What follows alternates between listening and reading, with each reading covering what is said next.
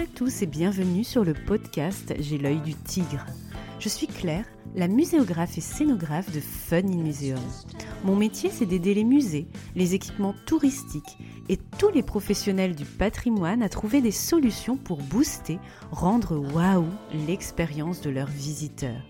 Chaque semaine, je vous donne les stratégies, les astuces et surtout de la bonne humeur pour réinventer avec moi le monde des musées, les rendre plus fun et vraiment accessibles à tous. Alors mettez-vous à votre aise, installez-vous confortablement et c'est parti pour l'épisode du jour.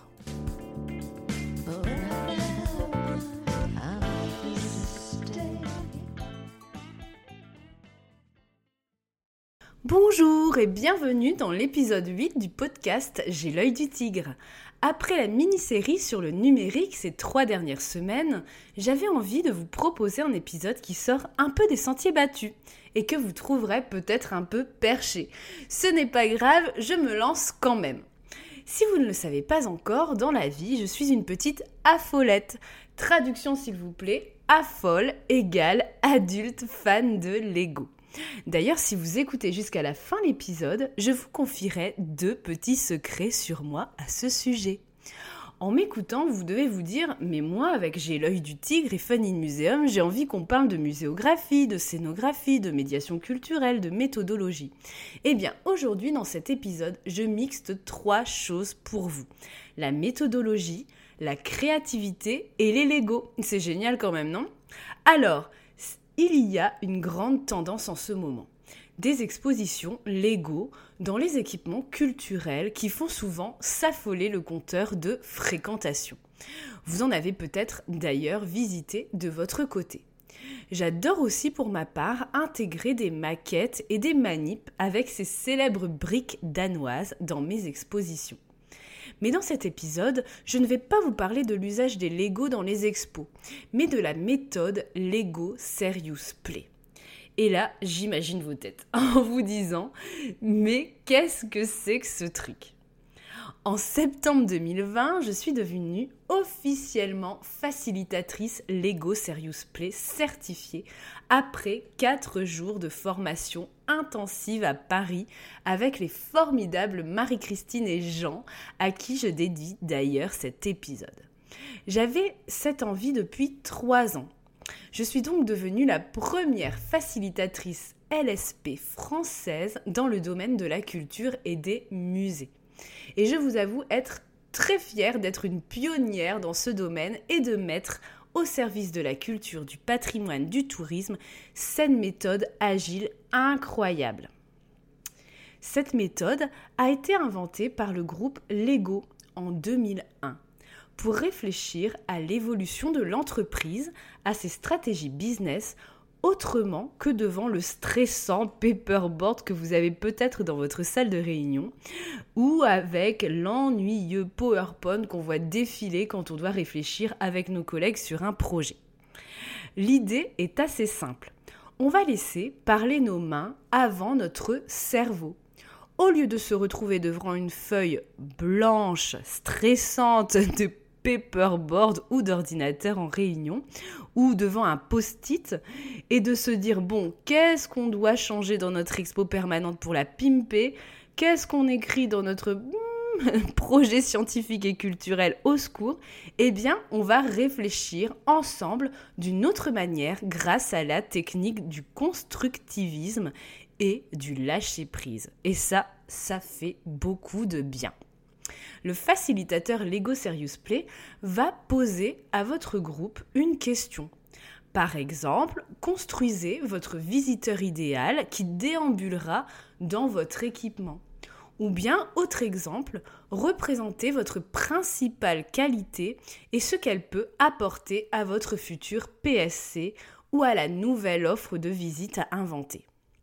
Une fois la question posée, vous construisez en quelques minutes individuellement ce qui vous passe par la tête grâce à un petit kit d'exploration sous blister, bien utile en période Covid, hein, n'est-ce pas?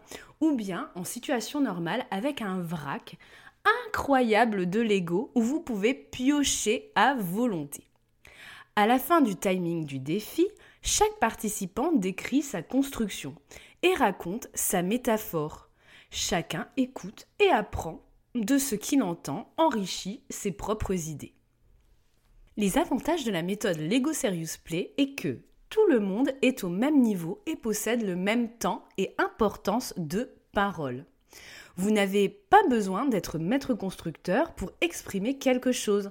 Un personnage a une fleur sur la tête, eh bien, peut vous servir à dire par exemple que vous êtes une personne créative.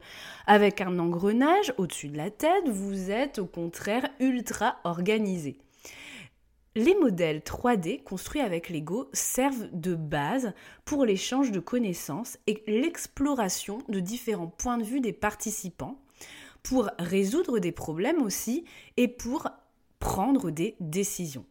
Dernier point et avantage, vous pouvez laisser parler votre inconscient et libérer votre parole et votre créativité beaucoup plus facilement qu'avec les outils classiques.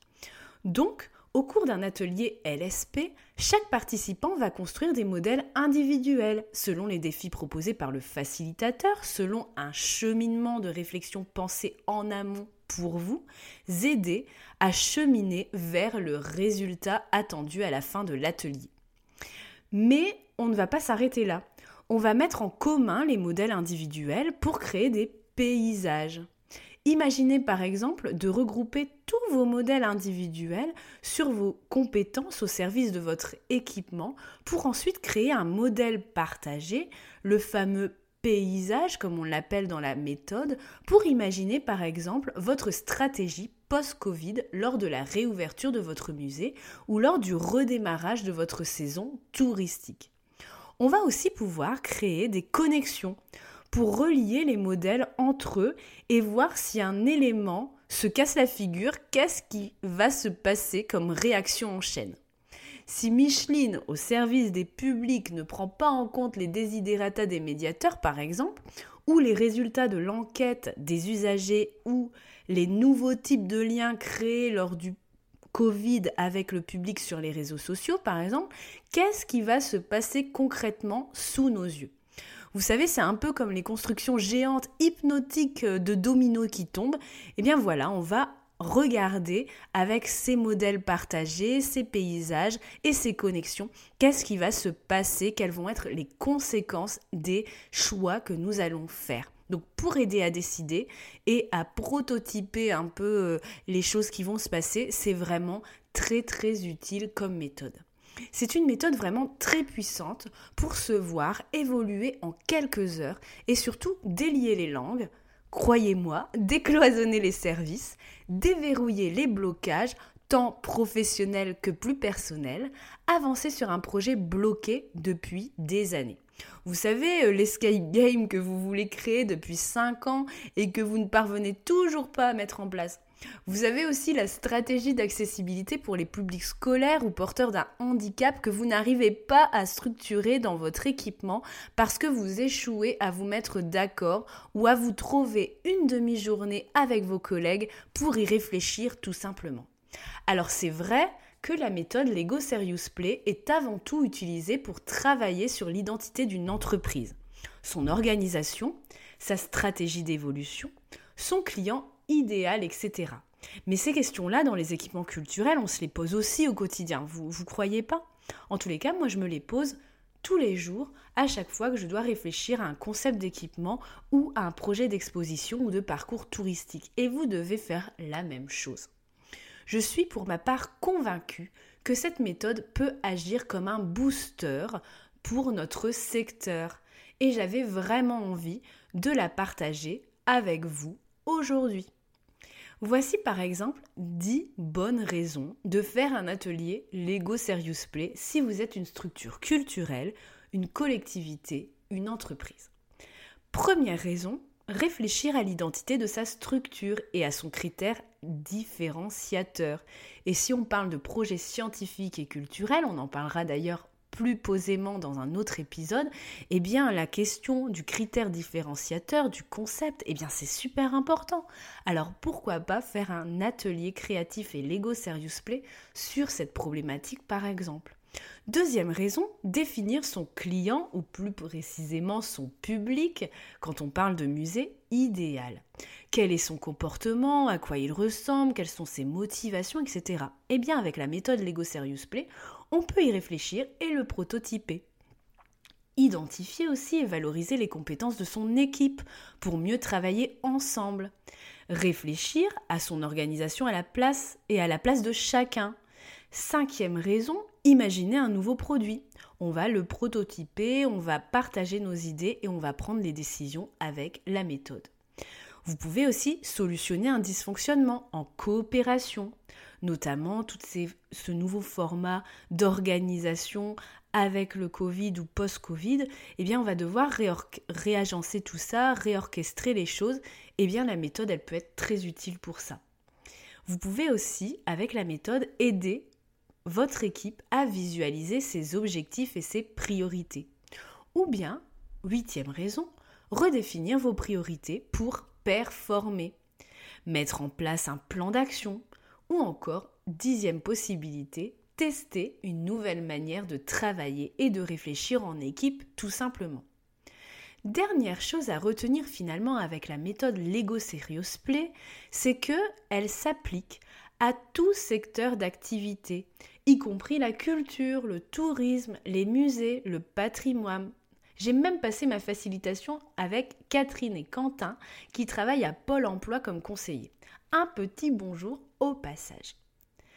Deuxième chose, c'est que la méthode Lego Serious Play s'adapte à tout type d'entreprise, grand groupe ou PME ou même entrepreneur individuel pour faire son business plan, pour faire son, business model, construire sa stratégie, eh bien on peut aussi utiliser la, la méthode Lego Serious Play. Pardon. Elle s'adapte aussi à tout type de métier, vous l'avez compris, à tout type d'équipe et à tout type d'individu. C'est aussi un outil puissant de développement personnel, selon moi, pour réfléchir à son métier idéal, à ses blocages personnels, etc. À faire travailler son inconscient. Si une démonstration chez vous vous intéresse ou l'organisation d'un atelier vous fait envie sur une problématique précise, secteur musée, tourisme ou business, eh bien contactez-moi et discutons-en. C'était le petit moment publicité. Vous avez toutes les informations dans la description de l'épisode. C'est d'ailleurs en 2021 un grand pan de mon activité professionnelle pour coacher et faciliter d'une manière totalement inédite au-delà des ateliers de créativité que je propose déjà depuis plusieurs années avec buzzer, jeux de rôle et autres surprises. Avant de, de vous quitter, je ne l'ai pas oublié, voici mes deux petites confidences Lego. Alors sachez que dans ma salle à manger, j'ai un placard de plus de 2,50 m de haut que je partage avec mon mari avec uniquement des boîtes de Lego, euh, soit des, modèles à créer ou plein de pièces triées dans des boîtes de bricolage. Mon matériel Lego Serious Play ne rentre même pas dedans et je dois le stocker ailleurs. D'ailleurs, on a toujours notre village de Noël à l'heure que je vous parle sur notre cheminée qu'on avait construit pour les fêtes. Et deuxième petite confession, j'utilise des personnages Lego pour prototyper mes profils de visiteurs et travailler sur les personas avec mes maîtrises d'ouvrage.